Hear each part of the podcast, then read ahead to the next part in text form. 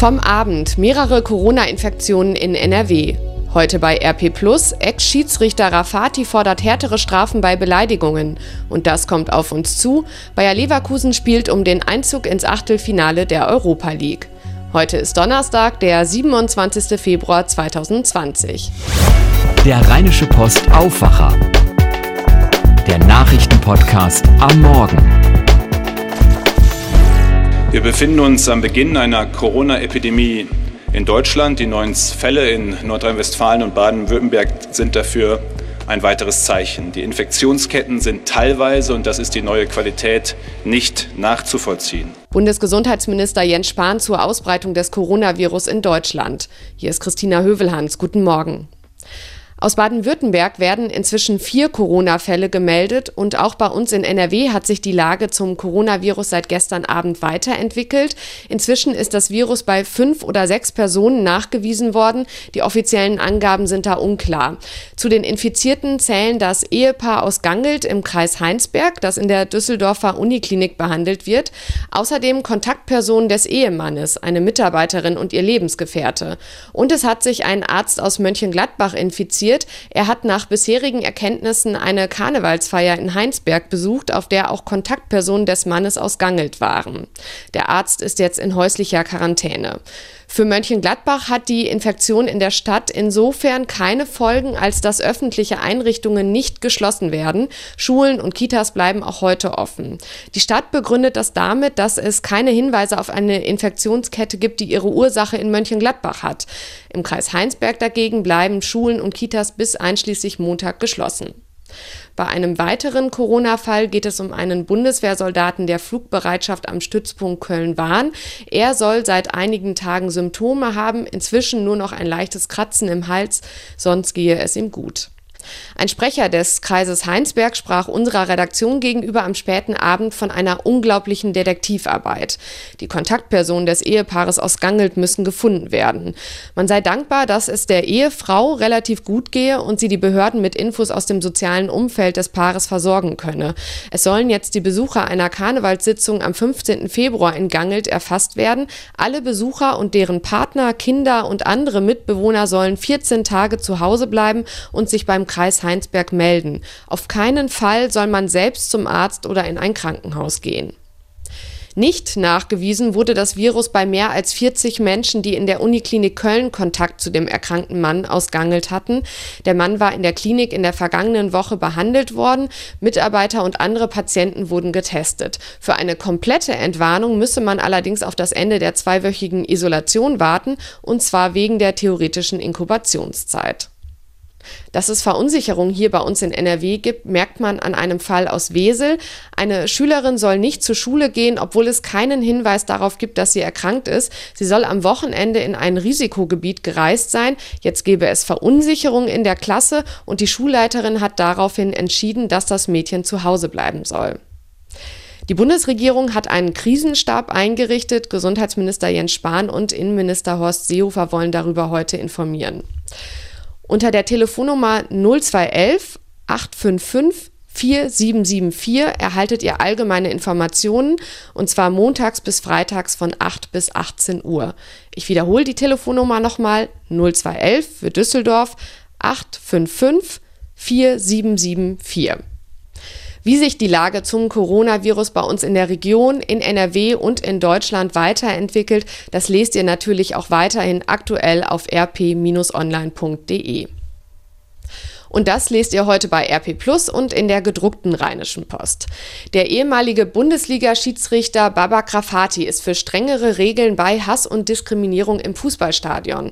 Der Drei-Punkte-Plan des DFB sei viel zu sanft, sagte er unserer Redaktion. Demnach müssen Schiedsrichter das Spiel unterbrechen und eine Stadiondurchsage machen, wenn es Anfeindungen gibt, so wie es beim Spiel Mönchengladbach gegen 1899 Hoffenheim am vergangenen Wochenende passiert ist. Da gab es ja beleidigende Banner gegen Hoffenheim Hoffenheim-Geldgeber Dietmar Hopp. Wären die Beleidigungen weitergegangen, hätte es als zweite Stufe eine weitere Spielunterbrechung geben müssen und außerdem hätten die Spieler in die Kabine geschickt und eine Stadiondurchsage veranlasst werden müssen. Der dritte Schritt ist dann ein Spielabbruch. Dass zweimal Beleidigen praktisch frei sei, das müsse abgeschafft werden, so Ex-Schiedsrichter Rafati. Das Spiel müsse sofort abgebrochen werden. Für ihn geht es dabei um Prävention. Dann würden die Teams und alle nicht beteiligten Zuschauer zu Schaden kommen und da würde sich aus seiner Sicht jeder dreimal überlegen, ob er sich der Wucht von tausenden wütenden Menschen stellen will. Es geht Rafati bei seiner Forderung nach Spielabbrüchen um persönliche Beleidigungen, die zum Beispiel rassistisch oder fremdenfeindlich sind. Wenn es persönlich werde, müsse das bestraft werden.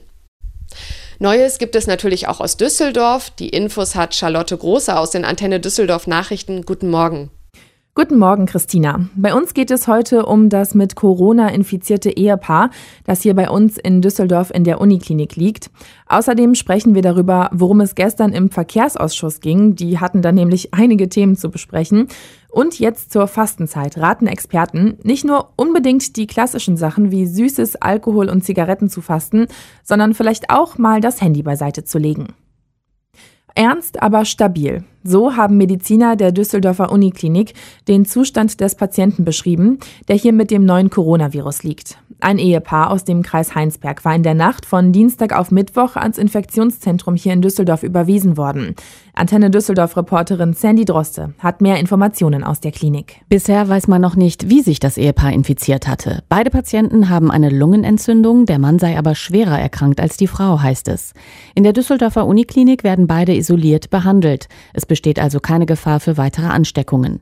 Um sich vor Infektionskrankheiten zu schützen, rät das Gesundheitsamt weiter, sich mehrmals am Tag die Hände mit Seife zu waschen.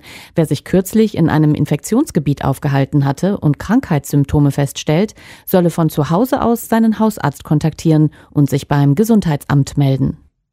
Das Thema Park and Ride wird zum Streitfall hier in Düsseldorf. Der Verkehrsausschuss hat zwar am Abend das Konzept der Stadt für mehr Park and Ride Plätze beschlossen, dem ging aber eine lange Diskussion voraus. Die FDP stimmte dagegen, weil es für sie zu viel Aufwand für zu wenig Konzept gebe. Denn viele der Flächen, auf denen Park and Ride Plätze entstehen sollen, gehören der Stadt gar nicht. Aber für den Park-and-Ride-Platz an der Eckerswader Straße wurden jetzt zumindest kleine Shuttlebusse beschlossen, die wir zum normalen ÖPNV-Tarif nutzen können. Außerdem wurde im Verkehrsausschuss beschlossen, dass auch ein Teil der Danziger Straße stadteinwärts zur Umweltspur werden soll, und zwar für Fahrgemeinschaften ab drei Personen und Elektroautos. Hier wird Autofahrern mit Diesel oder Benzin aber kein Streifen weggenommen. Die Spur soll dort nur auf der schon bestehenden Bus- und Taxispur eingerichtet werden. Auch bei vielen Düsseldorfern hat die Fastenzeit begonnen. Allerdings wird nicht mehr nur auf Genussmittel verzichtet. Einige unserer Hörer versuchen zum Beispiel auch, weniger Müll zu produzieren. Viele Experten rufen dazu auf, auch mal das Handy beiseite zu legen. Wer permanent am Smartphone hängt, riskiert Dauerstress und soziale Isolation, so die Experten. Folgen können unter anderem auch Konzentrations- und Schlafstörungen und Kopf- und Rückenschmerzen sein. Deshalb raten die Experten dazu, regelmäßig analoge Zonen zu schaffen. Sinnvoll sind beispielsweise mehrere kleine Auszeiten pro Tag, sogenannte Offline-Mittagspausen. Außerdem schlafen wir schlechter und kürzer, wenn wir abends noch digital unterwegs sind. Das war's soweit von meiner Seite aus. Zum Nachlesen stehen alle Meldungen auch auf unserer Homepage antennedüsseldorf.de und hören kann man die Nachrichten immer um halb bei uns im Radio. Charlotte Großer, vielen Dank. Und das hier wird heute wichtig. Dürfen juristische Referendarinnen während der Arbeit ein Kopftuch tragen, also zum Beispiel während einer Verhandlung im Gerichtssaal? Darüber entscheidet heute das Bundesverfassungsgericht. In dem konkreten Fall geht es um eine Deutsch-Marokkanerin, die vor zwei Jahren in Hessen ihren juristischen Vorbereitungsdienst angetreten hat, also quasi die praktische Ausbildung nach dem Jurastudium.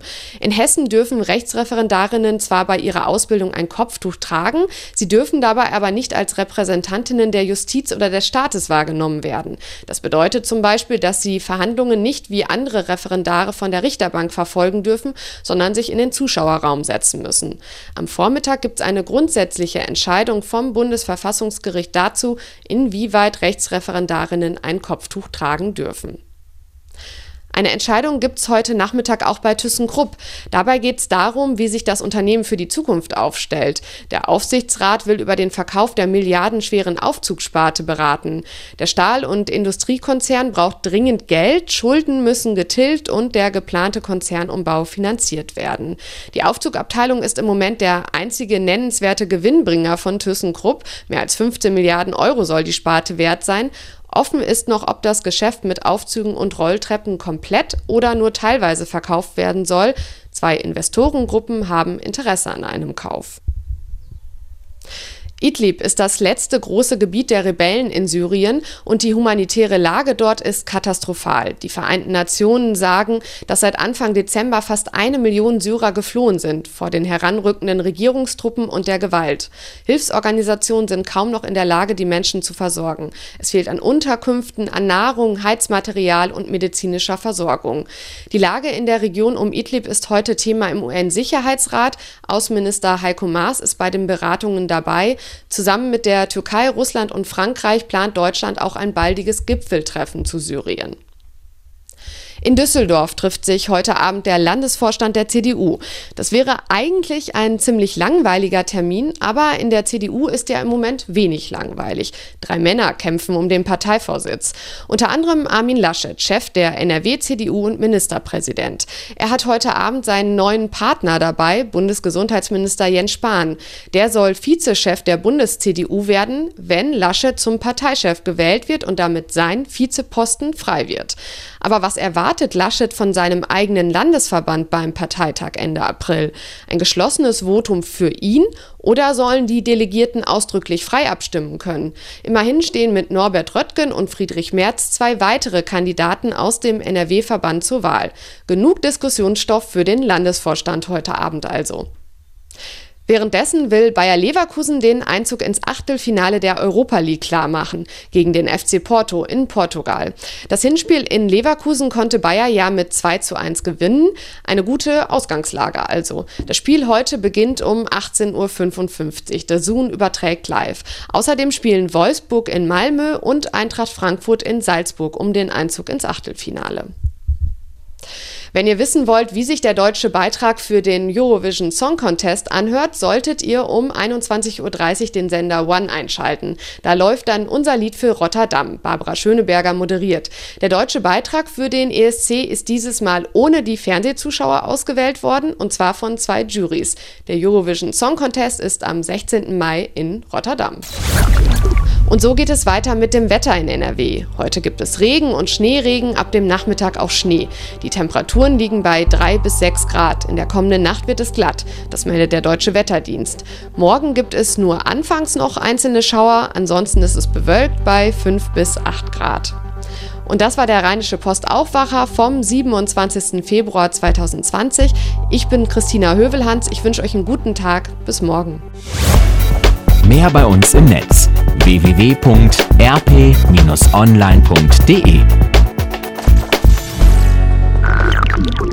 Hallo, ich bin Henning Bulka, eine der Stimmen, die ihr aus dem Rheinische Post Aufwacher kennt.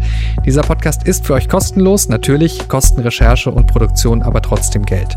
Wenn ihr das, was wir hier jeden Morgen für euch machen, unterstützen möchtet, dann geht das ganz einfach. Schließt ein RP Plus Abo bei uns ab. Das kostet die ersten drei Monate 99 Cent und danach 4,99 Euro im Monat. Und das ist monatlich kündbar.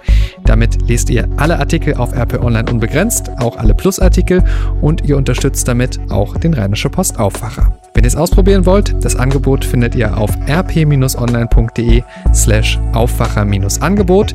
Ich sag's nochmal, rp-online.de slash Aufwacher-Angebot. Bitte unbedingt an das Minus denken. Danke ganz herzlich für eure Unterstützung.